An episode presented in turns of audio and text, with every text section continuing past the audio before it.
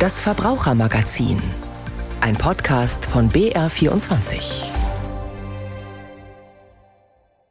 Nach einem Jahr mit Hitzerekorden und Dürren begann am Donnerstag in Dubai die UN-Klimakonferenz. Es ist die 28. Auflage des Weltklimagipfels, kurz COP28. Auf der Agenda, da stehen eine ganze Reihe von Themen, darunter aber auch der Ausstieg aus fossilen Brennstoffen. Jetzt mögen viele Anlegerinnen und Anleger mittlerweile bei ihren Geldanlagen auch auf fossile Brennstoffe verzichten und suchen nach klimabewussten oder klimagerechten Geldanlagen. Aber wie findet man die und was steckt da dahinter? Darum geht's heute in unserem Verbrauchermagazin. Herzlich willkommen. Ich bin Christine Bergmann und bei mir im Studio ist Anja Keber aus der Redaktion Wirtschaft und Soziales. Hallo Anja. Hallo Christine.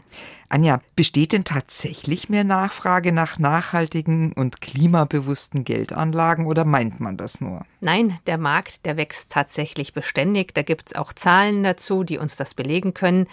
Die Geldanlagen in diesem Bereich sind auf Wachstumskurs in Deutschland. Da gibt es Zahlen vom Forum nachhaltiger Geldanlagen FNG. In Deutschland da betrug die Gesamtsumme dieser nachhaltigen Geldanlagen zum 31. Dezember 2022 578,1 Milliarden Euro. Und vor allem sind es dann auch jüngere Leute, die dann auch mal stärker vom Klimawandel betroffen sein werden, die da so ein bisschen sensibler sind. Also ich habe zu diesem Thema auch mit vielen, vielen Menschen gesprochen, die in diesem Bereich recht engagiert sind. Und eine davon ist die 20-jährige Studentin Amelie Kauper und die sagt dazu Folgendes. Mir ist es schon wichtig, darauf zu achten, dass ich mein Geld grün anlege oder dass es zumindest nicht in fossilen Projekten landet und diese unterstützt. Aber dabei ist mir natürlich bewusst, dass ich jetzt als Studentin äh, kein riesiges Kapital habe, was ich generell anlegen kann und was jetzt vielleicht eine große Hebelwirkung hat. Aber deswegen ist es für mich trotzdem undenkbar, dass am Ende mein Beitrag in fossile Energien läuft, wie es bei vielen Banken und bei vielen ETFs und Anlegeformen immer noch der Fall ist. Also auch bei kleinen Geldanlagen wollen diese Menschen nicht, dass diese in Projekte laufen, die sie so gar nicht unterstützen können, im Gegenteil, die sie komplett ablehnen. Das wird ja jetzt nicht nur auf junge Leute zutreffen. Ich denke, da gibt es auch viele andere, die sich dafür interessieren. Ganz bestimmt. Wie finde ich denn jetzt so eine Anlagemöglichkeit. Wie mache ich denn das? Also die Verbraucherzentralen und die Verbraucherschützer, die sagen, man soll Schritt für Schritt erstmal vorgehen, weil ganz so einfach ist es nicht, aber nicht unmöglich. Also jetzt nicht zurückschrecken. Also schlimm ist es nicht. Das erste ist, ich mache meine Angaben beim Beratungsgespräch. Und ich sage beim Beratungsgespräch, passen Sie mal auf, was mir wichtig ist, ist jetzt, dass wir folgende Dinge ausschließen. Ich möchte nicht haben, dass in meinem Fonds Werte vertreten sind, die etwas mit fossilen Rohstoffen zu tun haben, zum Beispiel. Das können natürlich dann auch andere Werte sein, zum Beispiel, ich möchte, dass alle Menschenrechte eingehalten werden. Aber wenn ich jetzt sage, okay, mir geht es jetzt mal um eine klimabewusste Geldanlage, ich möchte, dass jetzt kein Öl und Gas drin ist. Ich möchte, dass der CO2-Ausstoß der Unternehmen, die dort vertreten sind, möglichst gering sind. Das muss ich explizit beim Anlagegespräch schon mal sagen, wenn ich mich da informieren möchte. Dann kann man auch eine zweite Überlegung machen. Dazu raten zum Beispiel viele Verbraucherschützer, die sagen, na ja, die Nachhaltigkeits- oder Kirchenbanken, die haben ziemlich genau definiert und sehr streng definiert, was ist für sie Nachhaltigkeit. Inwieweit schließen die dort fossile Rohstoffe aus? Die sind relativ streng. Ich kann auch so eine Bank aussuchen und kann sagen, okay, ich lasse mich dort mal beraten, ich hätte dort gern einen Nachhaltigkeitsfonds. Das wäre Schritt zwei.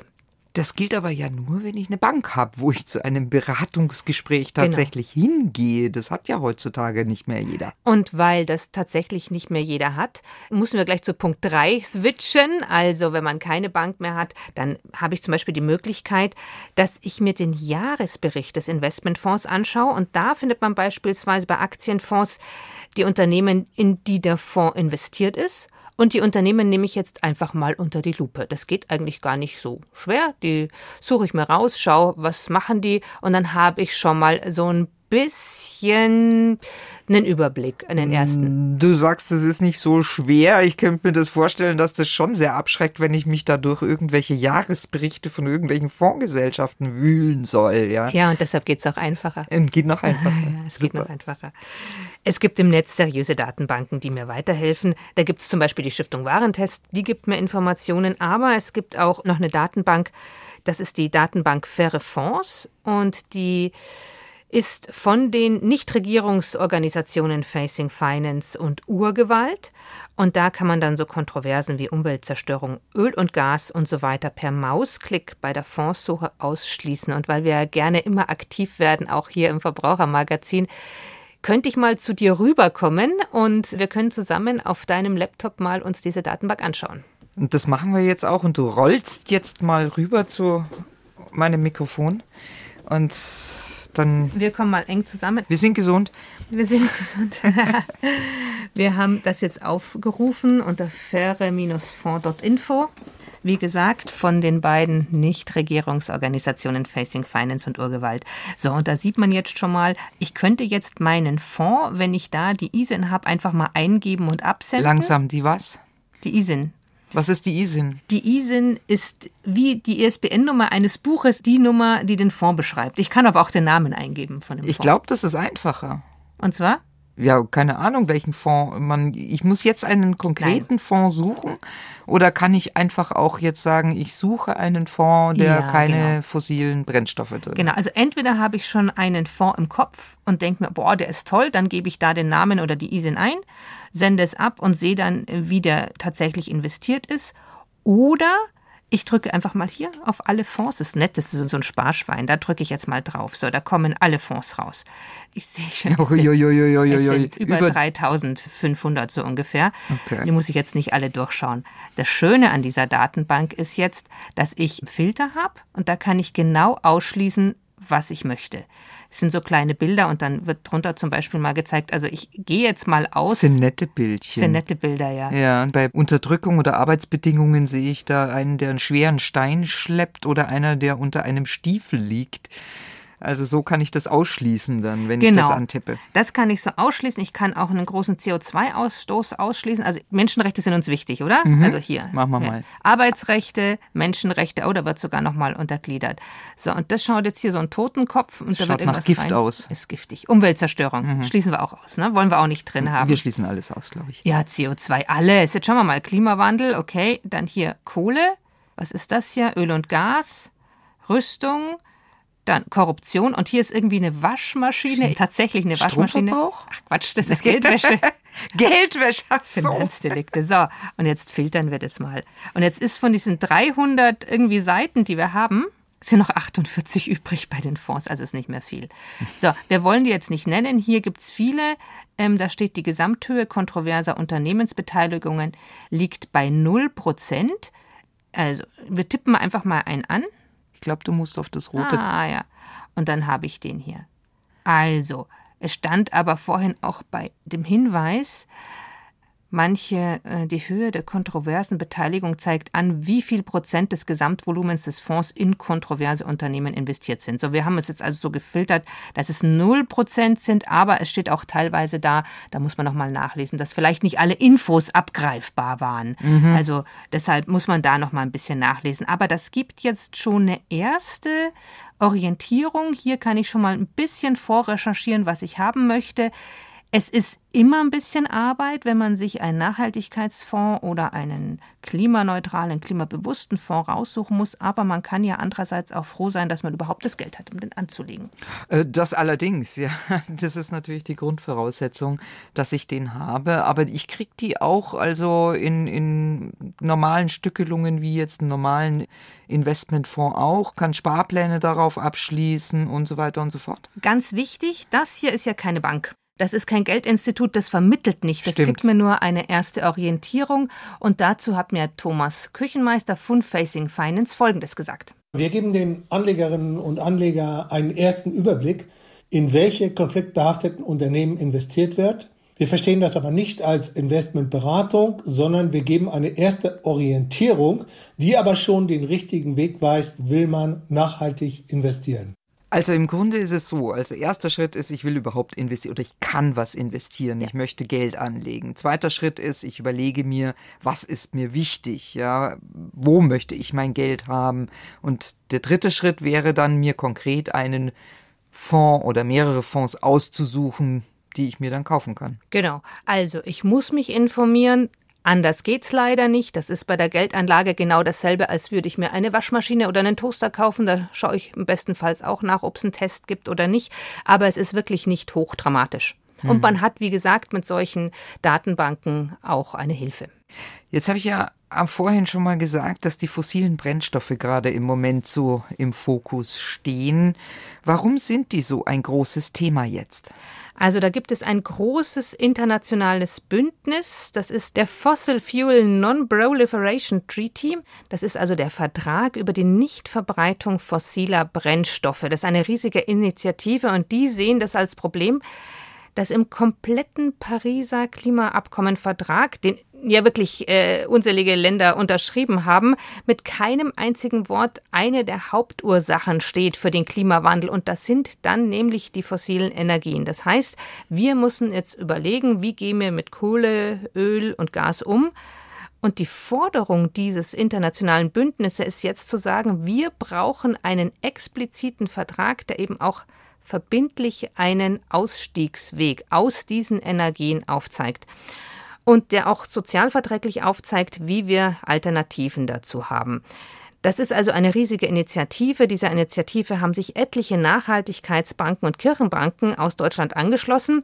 Und eine davon, das ist die Triodos Bank und deren Sprecher Florian Koss, der sieht nämlich folgendes Problem. Das Traurige an dieser ganzen Geschichte ist, dass wir statt eben, dass diese Nutzung der fossilen Energien zurückgeht, mehr und mehr immer wieder auch neue Projekte zum Abbau und zur Nutzung von fossilen Energien nicht nur geplant und genehmigt werden, sondern eben auch von Banken gefördert werden und finanziert werden. Wenn man sich die Zahlen von verschiedenen NGOs anschaut, kommt man da auf so eine unglaubliche Summe wie 5,5 Billionen Dollar, die seit dem Pariser Klimaabkommen, wo die Welt sich eigentlich darauf geeinigt hat, wir müssen dringend was tun und was ändern, eben genau mit diesen ja, zukunftsschädlichen Industrien noch Profite gemacht haben und Geld verdient haben. So, also er meint, die Banken, die machen also damit noch Profite mit Unternehmen, die also gerade in diesen Bereichen investiert sind. Und jetzt fragen sich halt viele Anlegerinnen und Anleger, hm, wenn meine Bank jetzt diesen Unternehmen Kredite gegeben hat, habe ich da jetzt diese Projekte mit meinen paar Groschen mitfinanziert, mit meinen Tages- und Festgeldkonten. Ja, die Idee liegt ja nahe, ne? Also. Genau. Also die Idee liegt nahe. Es ist zwar nicht viel, aber es ist Geld, das dafür dann quasi auch ausgegeben wird. Aber es ist halt unglaublich schwierig, jetzt rauszufinden, ob die Hausbank, bei der man gerade ist, diese Kredite gewährt hat. Ähm, sind es jetzt Unternehmen, die in Öl und Gas oder in Kohle investiert sind? Oder sind es Unternehmen, die jetzt Menschenrechte missachtet haben oder Umweltzerstörung in Kauf nehmen? Weil diese Informationen, die veröffentlichen die Banken ja in der Regel nicht. Also die, die schreiben ja nicht auf ihrer Homepage, Mensch, ja, wir haben jetzt in äh, Unternehmen investiert, die auch an der Umweltzerstörung beteiligt sind. Heißt es dann, dass wenn mir das Thema wichtig ist, dass ich mir dann eigentlich auch noch eine andere Bank suchen muss, äh, die mir versichert, dass sie kein Geld in, an solche Projekte verleiht. Ja, das heißt es im Prinzip. Also, und da wird es natürlich schon auch wieder ein bisschen anstrengender, weil hier liegen die Informationen auch nicht auf der Straße, welche Bank wo investiert ist. Also wer tatsächlich Wert auf Informationen wie diese legt, bevor er jetzt ein Tages- oder Festgeldkonto anlegt, der kann sich am Fair Finance Guide Deutschland orientieren, also wieder so eine Datenbank. Das ist ein Teil der Initiative Fair Finance International und die haben eine Bewertungsmethodik für die Kredit- und Anlagepolitik von Banken entwickelt. Und der Fair Finance Guide Deutschland, das ist eine Kooperation wieder von Facing Finance und dem Südwind-Institut für Ökonomie und Ökumene und der Verbraucherzentrale Bremen. Also da kann man dann nachschauen, welche Bank so ein bisschen wo investiert ist. Mhm. Auch für eine Orientierungshilfe. Was meinst du denn? Wie viel Macht haben da tatsächlich die Anleger? Viele denken sich doch wahrscheinlich, mit meinen paar Kröten werde ich doch da überhaupt nichts äh, bewegen. Ja, also das ist ein gutes Thema. Die Verbraucherschützer, mit denen ich gesprochen habe, die sagen, na ja gut, der Einzelne, wenn jetzt nur einer irgendwas macht oder nicht macht, der bewegt dann nicht viel. Aber wenn es viele sind, dann kann man natürlich was damit bewegen. Also die Verbraucherzentrale Bremen sagt zum Beispiel, Geld ist nicht neutral, Geld bewegt. Also man kann entscheiden, was man mit seinem Geld machen möchte und bei welchen Bank man investiert ist, je nachdem, was einem wichtig ist und was nicht. Und die Hoffnung ist dann natürlich, je mehr das machen, desto mehr wird auch angeboten, desto mehr wird auch in eher nachhaltige oder klimaschonende Projekte investiert. Ne? Das ist nicht nur die Hoffnung, das ist so. Der Druck von den Anlegerinnen und Anlegern kann natürlich sehr groß sein und dann muss man sich natürlich ein bisschen wandeln. Und wie sehr sich die Bankenlandschaft schon gewandelt hat, das zeigt ja zum Beispiel die Einführung der ESG-Kriterien. Die müssen wir jetzt vielleicht nochmal erklären. Die erklären wir jetzt auch nochmal. Die ESG-Kriterien, die gehen auf drei Begriffe zurück. I für Environmental, G für Governance und S für Social. Also Umwelt, Soziales und Governance, also gute Unternehmensführung. Environmental haben wir schon gesprochen, da geht es halt oft um den Ausschluss der fossilen Rohstoffe. Da geht es um Sachen wie wenn wir mal überlegen, wir haben ja früher alle, und das ist noch gar nicht so lange her, immer beim Einkaufen so eine dicke Plastiktüte gekriegt. Ja. Ne? Und die ist dann entweder nach einmal Einkaufen vom Winde verweht worden oder sie ist in den Abfalltonne gewandert mit dem Restmüll drin. Also das geht nicht mehr, da haben wir uns schon gewandelt, da haben wir schon einiges erreicht im Punkto Umweltschutz, ähm, im Punkto Plastikvermeidung. Das wäre jetzt ein Punkt davon. Der zweite Punkt war Social, da geht es um diese Arbeitsbedingungen, das haben wir vorhin auf der Datenbank auch schon gesehen, Menschenrechtsverletzungen.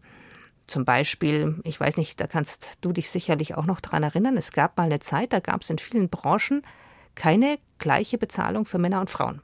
Das wäre jetzt so ein Sozialkriterium. Und dann für Governance gut, das war natürlich dann der große Umschlag, der diskret mal rübergeschoben worden ist, also Korruption. Ja. Mhm.